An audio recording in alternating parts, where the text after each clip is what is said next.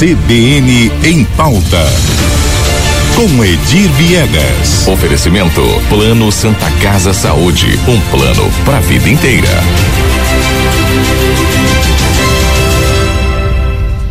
Muito bem, é hora de trazer Edir Viegas aqui para a bancada. Edir, qual que é a pauta deste início de semana? Bom dia. Bom dia, Karina. Bom dia a todos, o pessoal que nos ouvem e assistem. Karina, a pauta hoje é tributária. Olha só. É, a respeito da, do ISSQN. Em 2014 foi editada uma, a Lei Complementar 239, que alterou a lei, outra lei complementar a 142/2009. O que, que, estabeleceu essa regra e essa lei? Tá? Todos os contadores, né, ou proprietários ou sócios de escritórios de contabilidade, deveriam pagar uma, um valor fixo a título de imposto sobre serviço. Ok, então essa lei vem desde 2014 em vigor e a prefeitura vem cobrando conforme ela estabelece. Agora, a partir de fevereiro desse ano, não sabemos por quais cargas d'água, vamos dizer assim, é, o, a fiscalização do município, o setor de arrecadação, passou a interpretar a norma de uma maneira inovadora, vamos dizer assim. Uhum. Então, o que era quase nove anos depois da lei em vigor, vem a prefeitura e fala: não, estava errado.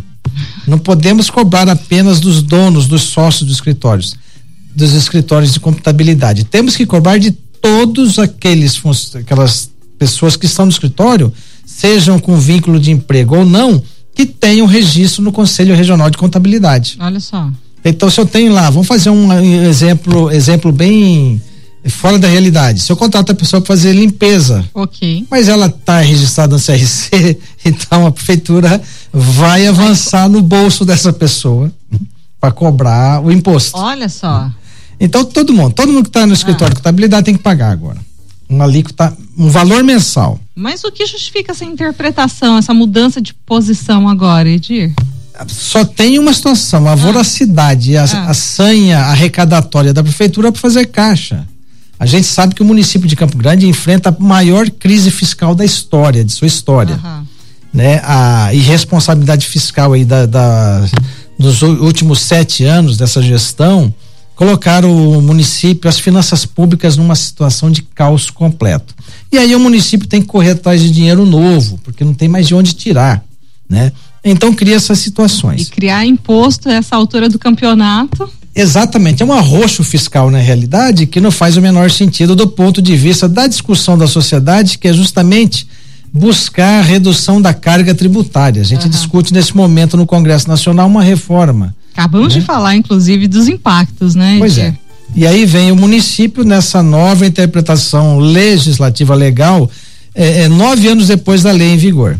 Tá? E o susto maior dos contadores a prefeitura eh, passou a cobrar os últimos cinco anos, ou seja, o que ela, o novo entendimento dela, ela quer receber. Ainda tem retroativo. Então, Exatamente, então, os cinco anos. Nossa. O entendimento da prefeitura. Mas, Edira, então vamos pegar aí as regras, né, jurídicas, inclusive, quando muda o entendimento é, quer dizer, é a partir daquela data do novo entendimento para frente, para trás também? Olha, em verdade, você é uma situação muito delicada você ter uma interpretação de lei, porque, ah. porque quando a, essa lei em 2014 ela foi criada, ela foi é, discutida na Câmara Municipal e o prefeito da época, era o Gilmar Olarte, sancionou a lei. Okay. Ou seja, ela passou por todos, todos os, os, mecanismos, os trâmites é, do processo legislativo. legislativo. Okay. Então, está aprovada e ela faz, eh, tem efeito de lei imediata. Aí, nove anos depois, você vem e fala: não, peraí, estávamos interpretando errado.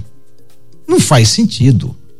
Não faz maior sentido. E outra, além de estar tá interpretando errado, eu vou cobrar retroativamente o que eu não cobrei. De quem é a culpa aí, se é que se existe uma interpretação errada? errada isso. Né? Mas aí quem vai decidir também é o juiz, não é isso? Exatamente. Aí os contadores já estavam preparando para entrar na justiça para questionar essa okay. situação. A prefeita foi mais ligeira que eles. Bem mais ligeira. O que, que aconteceu? Né? Mandou para a Câmara Municipal um projeto de lei para legalizar a ilegalidade. Ah. Né?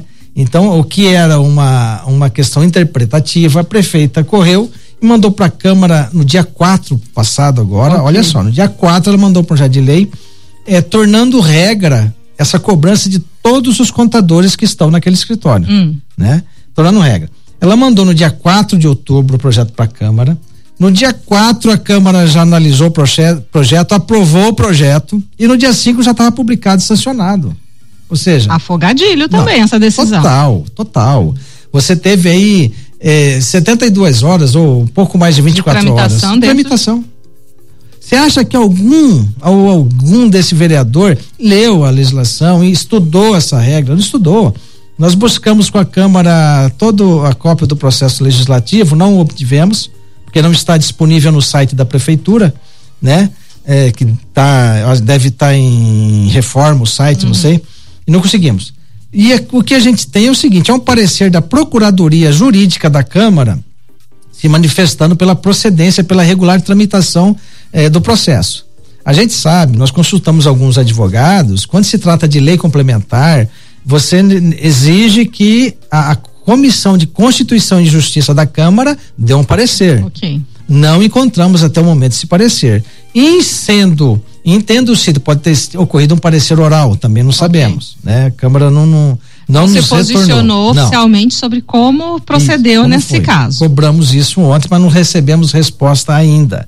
Então, se houve uma, se por acaso foi suprimida a, manifesta, a manifestação da CCJR, é um vício aí insanável que esse, uhum. Eh, essa lei já já ela é derrubada. Uhum. Mas enfim, mas se não, resta a discussão agora do, dos contadores com relação à retroatividade, uhum.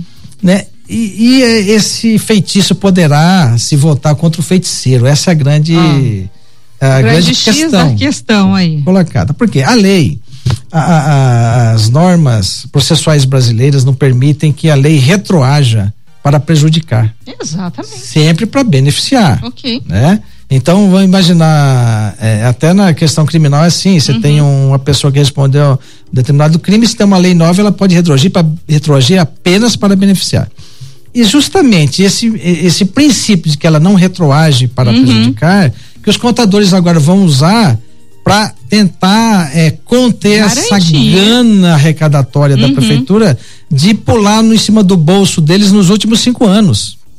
Entendeu? Ora, é, se a lei não pode retroagir para prejudicar, então a interpretação que, que vocês haviam dado a lei uhum. né, errada, tanto estava errado, tanto isso é verdade que foi se criar, foi criada uma nova norma uhum. positivando aquele entendimento interpretativo. Ok. Né? Então, no final, vai ficar essa é, é, acaba é, se voltando contra a, a, prefeitura essa, essa nova regra. E aí outra coisa que a gente tem que falar é que ninguém, nenhuma empresa trabalha por filantropia. O contador, ele é contratado pelo supermercado, pelo pelo dono de posto de combustível, ele é contratado por uma série de prestadores de produto, Sim. venda de serviços e produtos. E é evidente que esse custo vai ser repassado para o consumidor final. Claro. Quem paga a conta somos nós mesmos, os pagadores de impostos, né? E, e a prefeitura parece não estar tá se atentando a isso. A voracidade fiscal é muito maior do que a justiça social, do que a justiça fiscal. Isso vai ter um preço lá na frente. E só para finalizar aqui, para a gente entender o tamanho disso. Nós temos aqui em Campo Grande cerca de 400 escritórios de contabilidade. Aqui em Campo Grande. Uhum. Tá? A média é, são dois sócios e, uns, e mais ou menos 10 profissionais contratados.